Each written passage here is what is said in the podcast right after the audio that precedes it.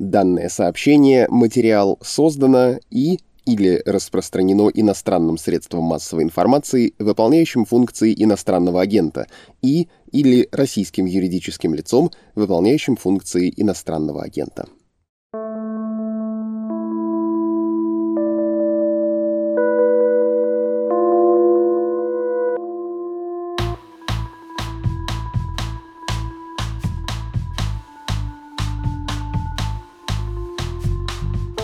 Здравствуйте, это подкаст «Медузы. Текст недели». Меня зовут Александр Филимонов. Политика нынешних правителей Кремля во многом опирается на сильно искаженный имперский опыт советского прошлого. Для оправдания собственных преступлений в Украине Владимир Путин пускает в ход любую риторику, отсылающую к эпохе СССР. Он выдумал и пресловутую денацификацию Украины. Объявил страну Украиной имени Владимира Ленина – или еще ностальгически называет русских и украинцев одним единым народом. Последний тезис особенно циничен, поскольку прямо отказывает Украине в праве быть самостоятельной нацией. Точно таким же притеснением украинцы подвергались и в годы СССР. Любые попытки отстоять независимость, национальную и культурную самобытность сталкивались с гонениями диссидентов и приравнивались к антисоветской деятельности – Специальный корреспондент «Медузы» Кристина Сафонова рассказывает об этом в нашем подкасте на примере истории украинского филолога и правозащитника Василия Овсиенко, который за свои убеждения поплатился тремя сроками в советских лагерях.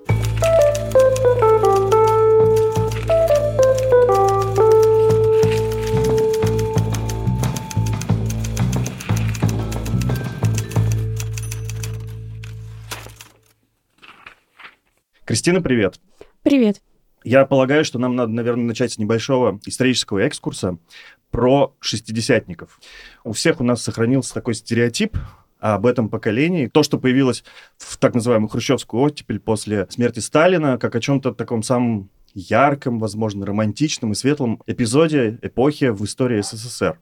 То есть в тот краткий период относительной либерализации общества и культуры был мощнейший взрыв кино, поэзии, литературы, музыки, в живописи и так далее, и так далее, вплоть до того, что даже было освобождено некоторое количество политзаключенных, ослаблены репрессии. Но это все ненадолго.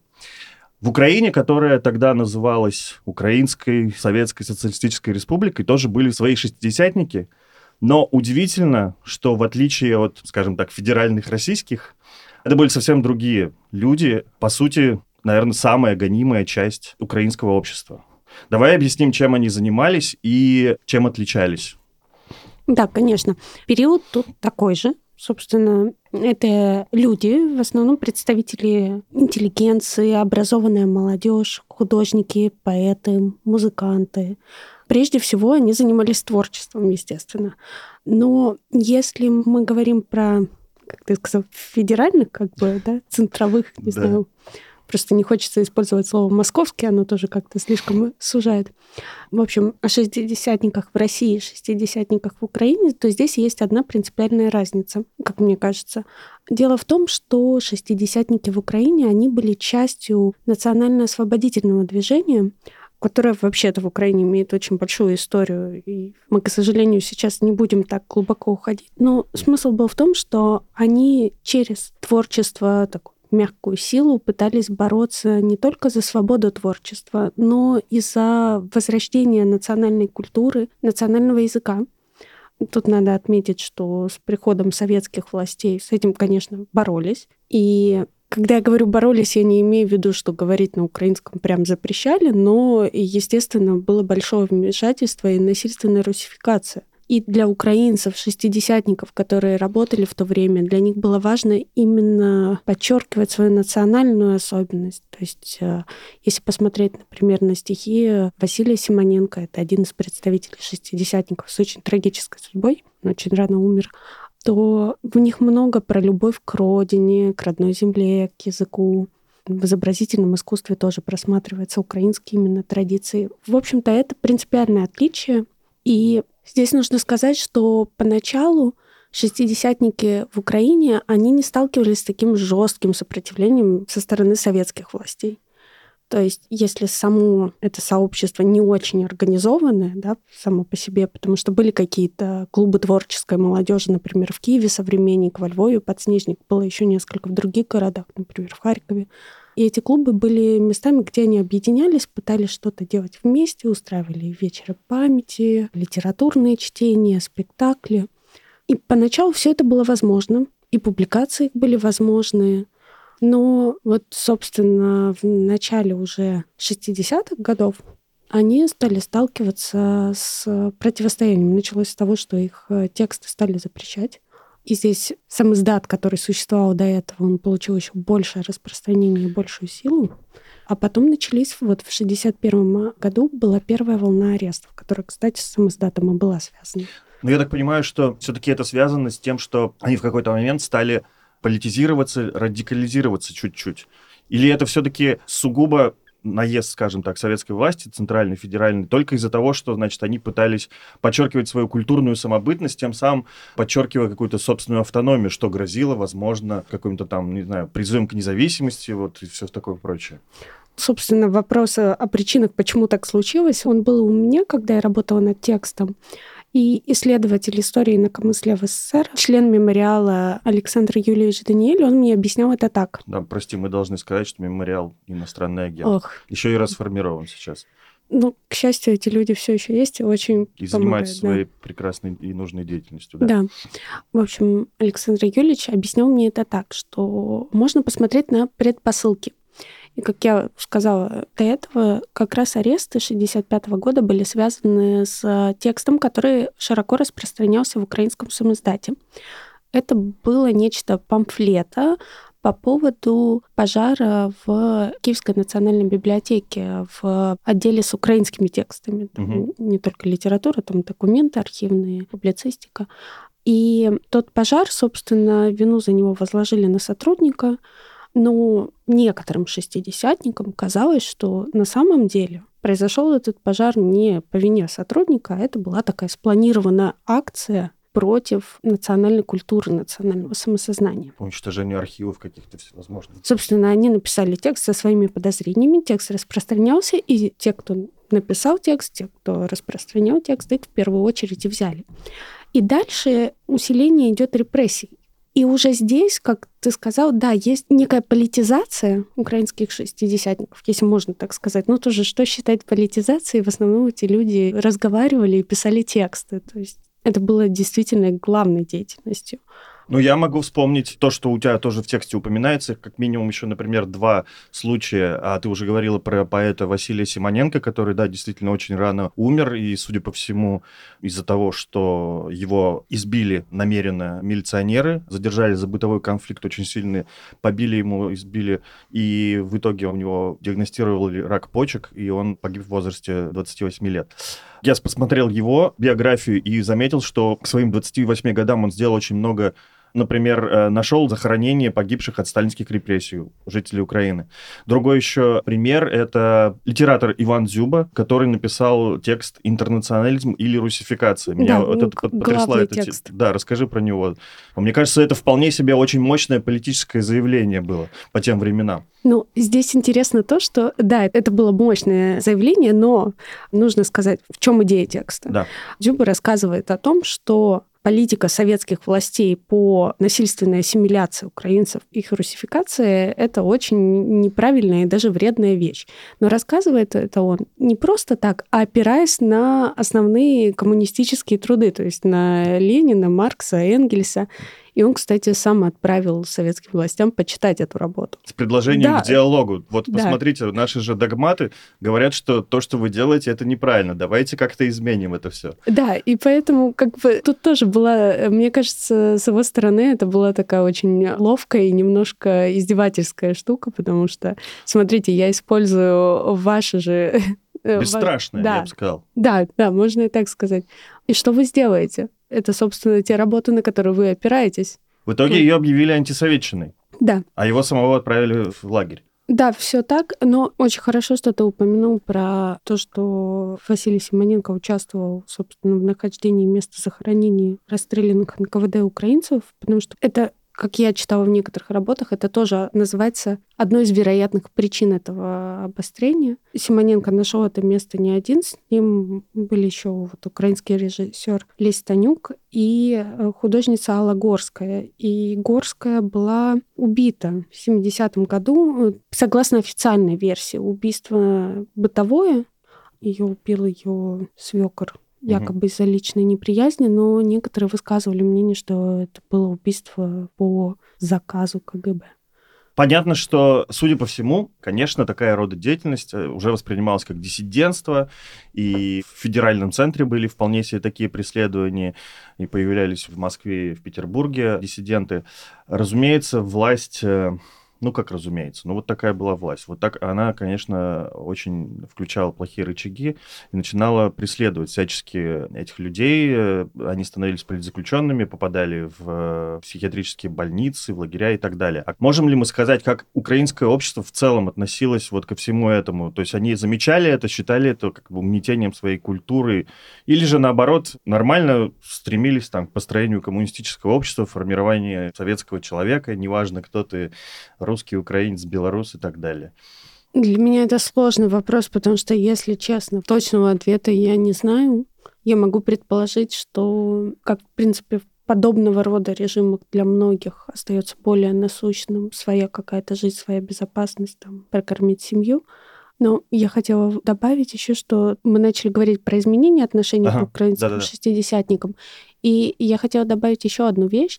Это тоже теория, но она есть, особенно среди украинских историков, что усиление преследования украинских шестидесятников было связано со сменой первого секретаря, собственно. Украинской да. СССР. Да. Якобы вот как раз в 60-е годы был такой более я не назову его либеральным, но, скажем Мягкий так... смотрел сквозь пальцы на всю эту а, деятельность. Более сочувственно ага, как будто ага. относился, а после 72-го произошел перелом, и, собственно, в 72-м случилась вторая волна арестов, довольно большая. Угу. И здесь мы можем говорить о переходе шестидесятников многих к диссидентству. То есть угу. они сами по себе как бы... Наверное, знаешь, я бы сказала так. Ну, не они... по своей воле. Я бы сказала так, что они перестали надеяться на то, что вот сейчас советские власти еще больше придут э, к чему-то либеральному, и у нас будет такой вот социализм с человеческим лицом, и все национальные вот вопросы решатся, и с языком решим. А тут стало понятно, что нет, этого не случится. Тут, знаешь, еще какой интересный момент, что если смотреть на федеральном уровне, да, то в этот же момент начинается период застоя, и власть в стране фактически захватывает так называемая Днепропетровская мафия во главе с Брежневым. То есть как бы СССР в тот момент управляли выходцы из Украины. И как бы, возможно, можно было надеяться на то, что эта нация станет, ну, условно, более привилегированной, да, ну, как бы к ней станут лучше относиться, но судя по тому, как мы сейчас уже изучаем то, что происходило с политзаключенными, большая часть из них была как раз-таки из Украины. Те, которые боролись за национальную самодостаточность, самобытность, вот это вот в себе воспитывали, культивировали, их больше всего и преследовали. Да, все именно так. И, кстати, ты сказала, я вспомнила интересный момент, который не вошел в текст. Василий Овсиенко, филолог, которого мы упоминали в начале, он рассказывал о том, что люди, вот следователи, с которыми он сталкивался, когда были гонения на него угу. в свободной, в независимой Украине, они продолжали свою работу. И он пытался даже с этим бороться, но, к сожалению, безуспешно.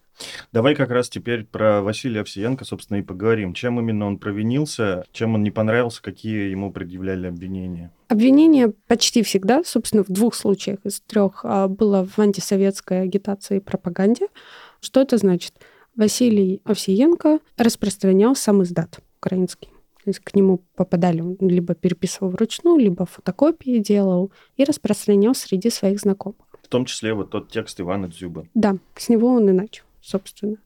Во второй раз его задержали и, собственно, признали виновным по обвинению в нападении на милиционера. Это было, как мы можем судить сейчас, фабрикованное дело. И, кстати, это одна из характерных черт собственно, преследование украинских шестидесятников, потом и диссидентов, фабрикация уголовных дел. Ну, собственно, я считаю статью об антисоветской деятельности вполне себе придуманной для фабрикации уголовных дел. Ну, то есть, когда мы смотрим, за что садили ну, да. Василия Овсиенко, как бы Но вот что могло с тобой быть, да, если ты распространял самоздат?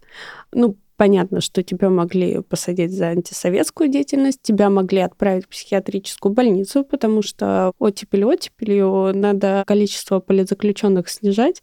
А, Но бороться с ними как-то надо. Ну, надо. И, И это... Оставлять нельзя. К сожалению, это да. карательная медицина, да. которая, в общем, человека может сделать инвалидом просто. Поместить и... в больницу и вводить им какие-то непонятные препараты.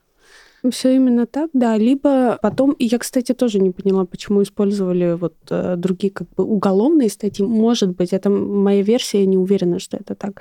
Потому что тогда человек попадал в обычный уголовный лагерь. И уголовная зона — это несколько другое. Это не политическая зона, где ты, да, в ужасных условиях, но ты среди единомышленников потому что, ну, вот те же украинские политзаключенные, что в мордовских лагерях, где они сначала были, что в пермских лагерях, которые появились в начале 70-х годов, они очень вместе все держались, поддерживали друг друга. И мне кажется, что, ну, мое предположение, что так, конечно, было легче переносить заключение, чем в уголовной зоне. Расскажи, пожалуйста, что такое украинский вестник? Кажется, там тоже связана деятельность Василия Овсенко с этой организацией, плюс часть обвинений, кажется, тоже. Да, это было первое обвинение. Украинский вестник — это такой анонимный правозащитный информационный бюллетень. Он вдохновлен хроникой текущих событий. Это первый такой правозащитный бюллетень, который появился в Советском Союзе. Там рассказывали, кому пришли с обыском. Ну, вот такая медиазона как бы для... Иноагент. Да, да, что ж такое, мне кажется. Медиазона 60-х, 70-х, да, да. Она самая. Вот кому пришли с обыском, что там в зонах происходит, кто куда смог э, вырваться, не вырваться, в общем, всякие такие дела. Украинский вестник чем отличался? Там еще помимо этой информации публиковались тексты, которые распространялись через самоздат. Ну, то есть поэзия, публицистика. И Василий Овсиенко вместе со своими знакомыми по университету, они решили в какой-то момент продолжить выпуск «Украинского вестника», потому что его главного редактора Вячеслава Черновила арестовали. Угу. А надо было что-то делать. И вот они успели сделать один или два выпуска. По-моему, один они написали. Угу. И их всех задержали и вскоре посадили. Также еще рядом как-то есть, он связан с деятельностью украинской хельсинской группы, насколько я помню. Да, это было несколько позже. Во время первого дела Василий Овсиенко еще был таким вот, как мне представляется, молодым, неопытным, угу. идейным, очень болел за украинский язык и культуру. Но не Я очень... просто скажу быстро, да. что ему дали тогда 4 года, и он провел их в мордовских политлагерях. Да, да. да. Угу. И он тогда еще не очень себе представлял, он не сталкивался никогда с этой системой, когда тебя арестовывают, когда твоих друзей арестовывают. И на него давили, и, естественно, среди прочего угрожали психиатрическими больницами. Он испугался и дал признательные показания упомянув в том числе, кому он давал самоздат, когда и как. Его знакомые, друзья из-за этого пострадали, о чем он вспоминал и даже совсем недавно в интервью с журналистами. Угу. Видимо, он до сих пор чувствует за это вину. Но я бы сделал ремарку, что вот тогда он говорил, когда он был молодой, что он искренне недоумевал, почему да. распространение этих текстов считается преступлением. Да. Не, не понимал дело. просто этого, да. И он, собственно, и объясняет, что ему никто не объяснял, что делать, как Как защититься, да. защититься, да. Вот не было тогда ОВД-инфо, тоже иноагента, да. например, которое помогло бы тебе в карточках рассказать, что делать во время ареста, когда тебя задерживают на митинге и так далее, да. Да. У него еще какой-то очень очень э, интересный адвокат был, который... По назначению, наверное. Ну, который... Ну, там, там вроде, да, которая объясняла, что вот что вы тут э, свои тексты-то переписываете, пишете. Вы для советской власти как муха для слона, что-то такое. Может быть, это не дословная цитата, но, в общем, как мне кажется, не очень подходящая среда для того, чтобы чувствовать себя уверенно и отстаивать свои права. Но в мордовских лагерях он прошел такую, в кавычках, школу жизни, угу. потому что он оказался среди единомышленников. Здесь нужно сказать о том, кто в то время был в мордовских лагерях. Да. Там было довольно много украинцев. В целом их можно разделить на две большие группы. Одну мы назовем условно за войну, То есть это старики, как их называли. Осужденные за войну, да, в. Да. да. Имеется в виду люди, которые были признаны участниками ОУН, УПА, то есть УПА, Украинская повстанческая армия, признанная экстремистской организацией в России, запрещена. Это вот, простите, дорогие слушатели, приходится благодаря нашим властям делать такие ремарки. У меня такое ощущение, что мы могли весь, весь, весь, выпуск, весь да. этот разговор просто упоминать иноагент-экстремист. Да. К сожалению. Также люди, которые были признаны виновными в коллаборационизме в, э, в годы Великой да, в годы Великой Отечественной войны. Ну, в общем, за войну. Справедливость этих обвинений мы как бы сейчас обсуждать не будем, потому что дела там были очень разные, честно говоря. Как я понимаю, там были и те, кого принято называть карателями, так и те, кто, не знаю, там молоко дал участнику УПА какой-нибудь и за это попал в лагеря. Да. Сроки у них были очень большие, обычно их обвиняли в измене родине, в какой-то момент это был расстрел, но потом стали заменять там, на 15, 20, 25 лет. И вторая большая группа это, собственно, тоже в кавычках такие антисоветчики. То есть это диссиденты, это ну, вот как шестидесятники. Раз да, да, да. Вот. И в этой среде он восстанавливается, как бы он учится, он понимает, как себя вести, как себя защищать, он э, подкрепляет свои убеждения. И выйдя на свободу, он уже, ну как тоже на свободу, так сказал, он вернулся в родное село, и если до этого он работал в школе учителем украинского языка и литературы, то теперь в школе ему запретили работать, конечно же. Он рисовал плакаты для какого-то местного клуба, типа сельского клуба, что-то такое. Угу. При этом он настроил себе радио «Свобода», чтобы ловило. Иноагент. Теперь, да. Да и тогда не очень разрешенные, в общем-то. И он продолжал общаться с диссидентами, в том числе с участниками украинской хельсинской группы. Здесь, наверное, нужно сказать, что такое ОХГ. Да. В определенный момент Советский Союз подписал Хельсинские соглашения, согласно которым взял на себя обязательство соблюдать права человека. 75 год, кажется. Да, и довольно быстро возникают разные объединения людей, как правило, диссидентов, Сначала возникла московская хельсинская группа, которую буквально в конце прошлого 22 года Минюст решил ликвидировать.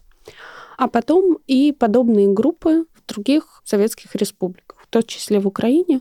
Их цель была собирать информацию о том, как соблюдаются права человека, где они нарушаются, как uh-huh. именно, и информировать об этом других стран-участниц Хельсинских соглашений. Участники групп преследовались советскими властями, УХГ не была исключением в этом плане, и многие, например, как делали? Они вступали в группу, но не афишировали это, чтобы иметь возможность работать, а уже попадая в лагерь, они заявляли о том, что они участники ОХГ. И как раз Василий Овсиенко подсчитывал, что там, я сейчас могу ошибаться, по-моему, 39 участников УХГ за, мне кажется, лет шесть, ну вот что-то в этом роде. Оказались в, этот в период. Да, и совокупно у них наказание было 550 лет. Да. Лагерей, психбольниц. Точно, да. Вот. И там была довольно поразительная история в тот день, когда он решил, что он станет э, членом УХГ. Угу. Его задержала, собственно, милиция просто на улице ну, вот оставили там не в отдел, а, не знаю, в сельский совет, что-то такое, какое-то административное здание, после чего вскоре отпустили, но потом он узнал, что он, оказывается, якобы напал на милиционера, оторвал ему две пуговицы. Конечно, поразительно, что читаешь это все и потом думаешь, ничего ли не напоминает.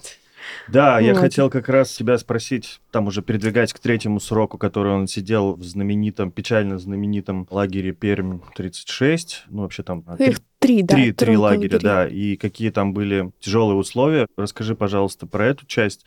И да, я действительно, когда читал эти все свидетельства, то очень много находил каких-то пересечений с современностью, в том числе, например, что нам рассказывают о заключении Алексея Навального нынешнего. Да, нынешнего. Я, я, я тоже об этом думала, когда читала вот воспоминания Василия Овсиенко об условиях в лагере, например, о наказаниях и за что отправляли в ШИЗО. Да.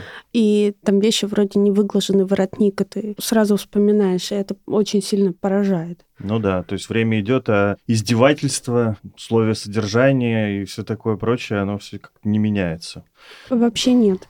Говоря о лагере, здесь нужно, наверное, сначала сказать о причинах вообще возникновения пермских лагерей, угу. потому что до 1972 года, когда они появились, в основном политзаключенных отправляли в мордовские лагеря, это Дубровлаг. Еще была Владимирская тюрьма, еще ряд тюрем, ну, собственно, угу. лагерей, но основная концентрация это мордовские политлагеря. Угу. И здесь вот какой нюанс случился. В 60-е годы политзаключенные нашли способ передавать на свободу информацию о нарушениях э, внутри лагеря. То есть, э, ну, там, не знаю, незаконно вот в то же ШИЗО отправили, угу. или лишили свидания с родственниками, или с едой что-то. Ну, в общем, такие вещи. Или медицинскую помощь не оказывают, что было довольно часто. А почему у них это получилось? Потому что в мордовских лагерях работали очень коррумпированные сотрудники. Угу. И можно было, не скажу легко, но... Договориться. Да. И из зоны отправлять, и в зону получать. Ну, в общем, угу. условия для этого были. Конечно, советским властям это не нравилось. Тут э, диссидентство зарождается, надо опять-таки бороться. Угу. Значит, нужно создать более жесткие лагеря. И выбрали уже существующие колонии в Пермском крае, которые ну, сейчас мы их называем как Перм-35, Перм-36 и Перм-37. Если говорить конкретно про Перм-36, то, собственно, это колония Гулаговская. Да, единственный сохранившийся вот комплекс да. зданий таких старых и, видимо, самых каких-то... Их меньше перестраивали, то есть, угу. ну, если другие их перестраивали, угу. то здесь меньше было изменений. И там в какой-то момент по-моему, в 50-е годы это была красная зона для бывших советских сотрудников, признанных угу. виновными в чем-то. А потом ее сделали для политических заключенных, да. и там очень большое внимание уделялось, во-первых, штату. Это были уже люди, с которыми сложнее было договориться, я скажу так более профессиональные, наверное, в этом смысле, если так можно сказать. Был целый ряд заграждений вокруг колонии. Сама она делилась условно на две части. Там, где были люди камерного содержания и бескамерного. То есть бескамерное что означает? Что ты, в принципе, в какой-то момент ты можешь выйти во двор, ты работаешь не в камере, а камерное ты выходишь из камеры только на прогулку она где-то час в день в очень маленьком дворике, который весь серый, сверху решетка, повсюду сотрудники вооруженные, то есть никуда ты не денешься. И, конечно, ты еще не можешь ни с кем особо общаться, потому что в камерах по-разному от двух человек помещали до восьми, время от времени меняли их местами. Ну, естественно, не так, что, знаете, я вот хочу, пожалуйста, с Василием Стусом поэтому сидеть. Можете меня... Нет, конечно, никто не делал.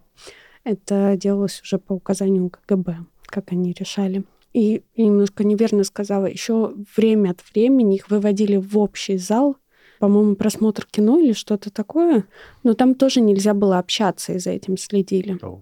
Еще добавлю, что даже окно из камеры по воспоминаниям Василия Овсиенко, там помимо нескольких решеток еще было сделано специальное ограждение, что ты не мог бросить коня. Это вот записка на тюремном жаргоне. А. То есть перебросить другую камеру тоже не получится. И там были датчики какие-то слежения. И вот в этих всех условиях они все равно смогли передавать на свободу информацию о нарушении прав и так, произведения угу. свои. Так называемые ксивы.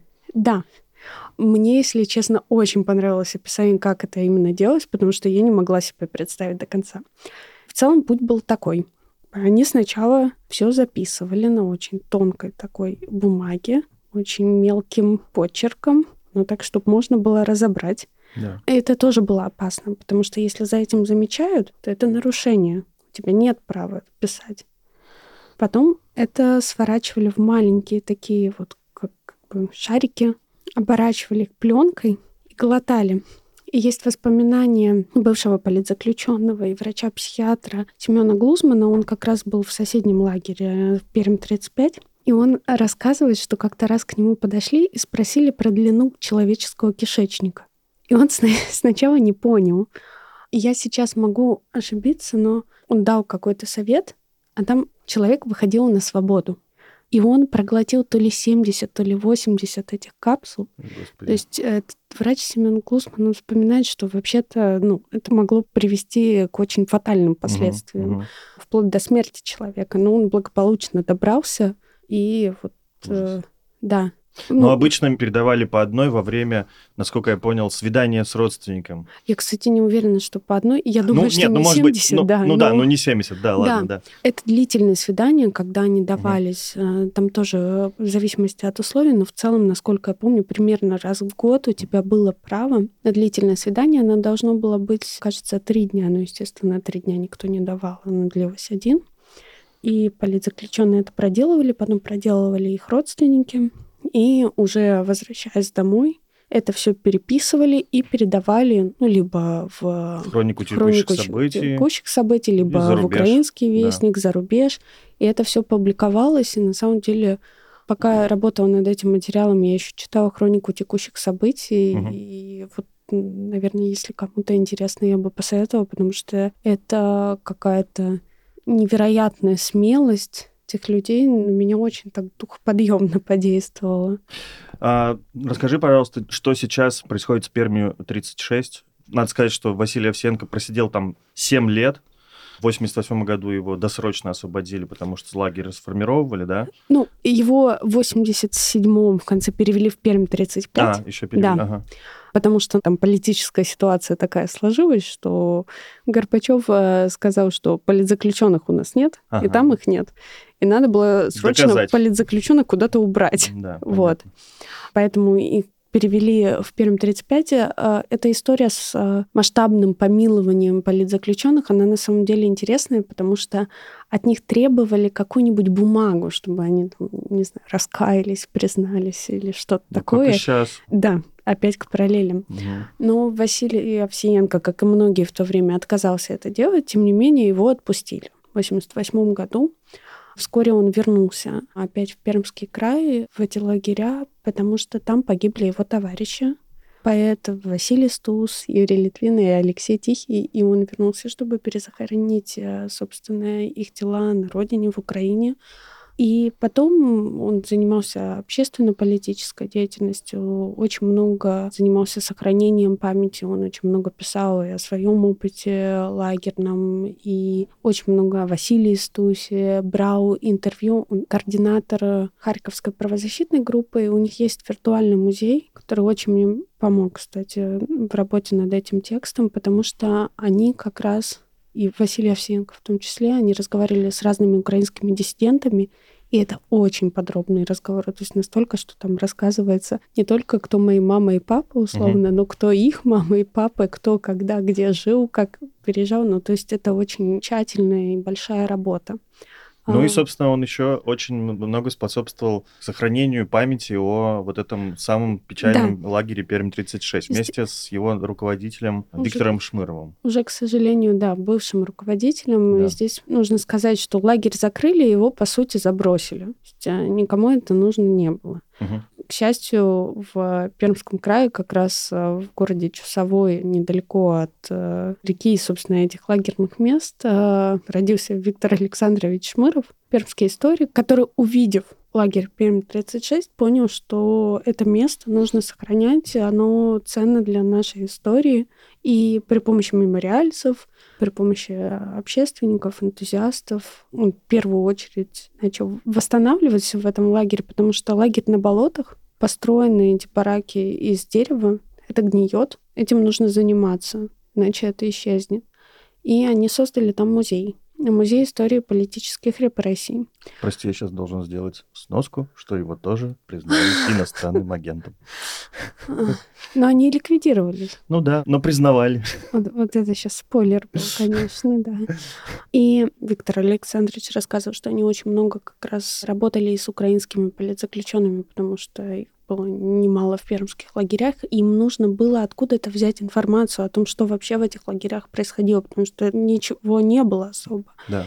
И с бывшими политзаключенными лагеря они восстанавливали его историю, делали экспозиции. Конечно, в разговоре об этом музее нельзя не сказать про пилораму. Фестиваль добавил. Да. был. Мгм. очень важный, мне кажется, не только для Пермского края, но и для России в целом фестиваль, где собирались совершенно разные люди, где была и музыка, и театр, и, собственно, общественные дискуссии, которые, как я понимаю, и стали причиной основных гонений на музей, потому что во время этих дискуссий обсуждали все, и законы, которые принимаются, и с критикой это делалось, и сначала власти способствовали тому, чтобы фестиваль больше не проводился, лишив его финансирования. Когда это не помогло, то были всякие вещи, что мы не сможем обеспечить безопасность. Ну, в общем, такие непрозрачные намеки. А потом и сам музей забрали. Ну, тут еще надо сказать, что как раз это произошло в 2014-2015 году, и, собственно, уже был, значит, э, Крым и Донбасс. И, разумеется, всякие прокремлевские движения начали обвинять руководство музея в том, что они героизируют, оправдывают бандеровцев ровно на том основании, что была выставка в музее, посвященная украинским политзаключенным, а их всех просто назвали ну, да, в том числе, на самом деле, эти гонения, они раньше были угу. там... Э, мне кажется, да. как один из таких как да. бы эпизодов, который, конечно, сыграл свою роль. Да, конечно что очень печально. И вот Василий Овсеенко, как ты сказал, он как раз много помогал, он и приезжал в Пермскую область, в музей, но после 2014 года все это стало невозможным, к сожалению. А что сейчас с музеем? Он существует? Он существует. Он Но он скорее стал музеем работников ГУЛАГа или нет? Я бы с этим, честно говоря, поспорила. Угу. Мне кажется, что не музеем работников ГУЛАГа, хотя, согласно их сайту, то есть посетить я сама музей не могла, а на запросы они мне не ответили, хотя обещали. Поэтому я судила по сайту, где есть вся информация о выставках, можно даже виртуально пройтись. Там есть, конечно, всякие экспозиции вроде комната сотрудника, наблюдателя, ну, то есть но мне кажется, что скорее они стали как-то очень своеобразно говорить об этой истории. Я бы описала это так, ну, все неоднозначно. Вот. Ну, в общем, как и весь современный да. властный дискурс. Да. да, ну то есть мне понравилось, как это как раз э, Виктор Шмыров описал, что они рассказывают об истории политических репрессий ровно так, как это позволяет делать российская власть сегодня. Вот это очень точное описание. Потому что вроде, да, большой террор был, но в подробности не будем вникать. Вот какое-то такое настроение у них общее, как мне показалось. Поэтому, да, к сожалению, какие-то экспозиции были убраны. Опять же, по словам Виктора Шмырова, меня поразило, например, что убрали портрет Сталина из зала, где была экспозиция о ГУЛАГе. Ну, я думаю, скоро вернут, к сожалению. Может, тогда экспозицию уберут. Ну да. Как-то, не рядом, а то видимо, как-то нехорошо. Ну, давай же напоследок, наверное, расскажи мне, чем сейчас занимается Василий Овсиенко и что он думает о войне. Здесь нужно сказать, что, к сожалению, поговорить много нам не удалось. Собственно, Василий Овсиенко живет сейчас в Киеве. И связь не всегда стабильная, не всегда хорошая, а он человек уже пожилой, и, к сожалению, он болеет. Угу. И просто физически тяжело долго разговаривать. Меня очень поразило несколько вещей, с какой теплотой, несмотря на все, он рассказывает про людей в Пермском крае, ну, именно вот о Викторе Шмырове, о мемориальцах, которые занимались, собственно, музеем. Он с очень большой теплотой про этот музей говорит. Ну, про, собственно, тот музей, который существовал, а не да. существует сейчас. Угу. Там же в Пермском лагере были и российские политзаключенные, тот же Сергей Ковалев. И вот Василий Овсеенко говорил, что зная тех людей, он никогда не думал, что будет война. И тут надо сказать, что, конечно, несмотря на всю ситуацию, у него есть силы шутить как-то, потому что я, естественно, спросила, как он вообще и насколько он в безопасности, если вообще можно быть в безопасности uh-huh. в Киеве сегодня. А он мне ответил, да вот бомбят, но по мне пока не попали. И начал смеяться. И меня очень поразило, что в такой ситуации у человека ну, остаются силы и на юмор, и вот на смех. Но, конечно, если раньше он говорил о том, что вот можно воспитать людей в России, сделать из них, ну, из каждого человека, и тогда Россия и Украина будут хорошими соседями, то сейчас он мне сказал, что нет, э, Россия хорошей соседкой не будет уже никогда. Спасибо за внимание. Это был подкаст «Текст недели». Все наши выпуски и другие подкасты «Медузы» доступны у нас в приложении и на основных стриминговых платформах, кроме Яндекс Музыки. Тексты «Медузы» удобнее всего читать без блокировок в приложении, либо в соцсетях через VPN или в формате PDF. Если вы хотите помочь нашему изданию, это можно сделать по адресу support.meduza.io. Спасибо и до новых встреч.